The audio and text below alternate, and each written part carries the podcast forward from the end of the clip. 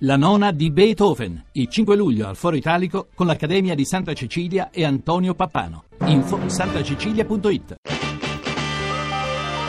RAI GR1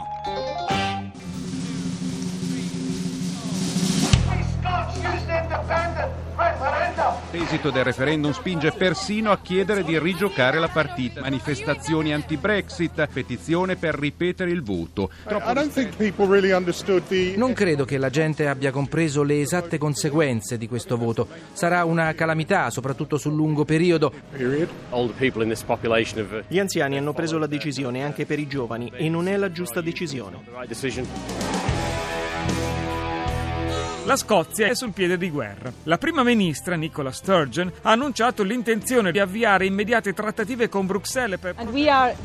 Avvieremo un'immediata discussione con gli altri paesi dell'Unione. La Scozia vuole proteggere il suo posto in Europa e la richiesta di un secondo referendum per l'indipendenza dal Regno Unito è una possibilità concreta.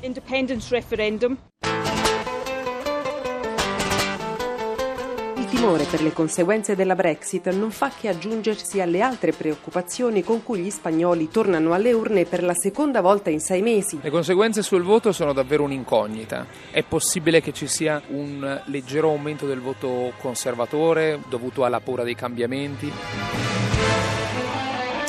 Londra, Edimburgo, Madrid. L'infinito domino del post-Brexit si gioca su una rete di triangolazioni. Potremmo aggiungere anche Parigi, Berlino, Bruxelles, dove in queste ore i leader europei continuano a incontrarsi alla ricerca di una linea d'azione comune. Ma intanto nel Regno Unito chi ha votato no al divorzio ora è intenzionato a rovesciare il tavolo. Troppo esiguo lo scarto, troppo bassa la partecipazione, dicono i fautori di una nuova consultazione, iniziativa pare velleitaria.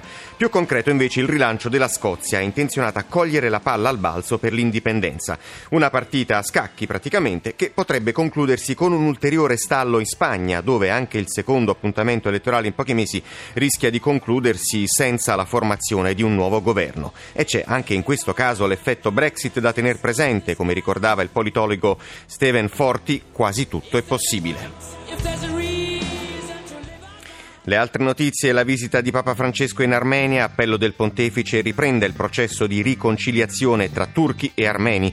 Cronaca, nuova perizia sulla morte di Davide Rossi, responsabile della comunicazione del Monte dei Paschi, la famiglia non ha mai creduto alla versione del suicidio.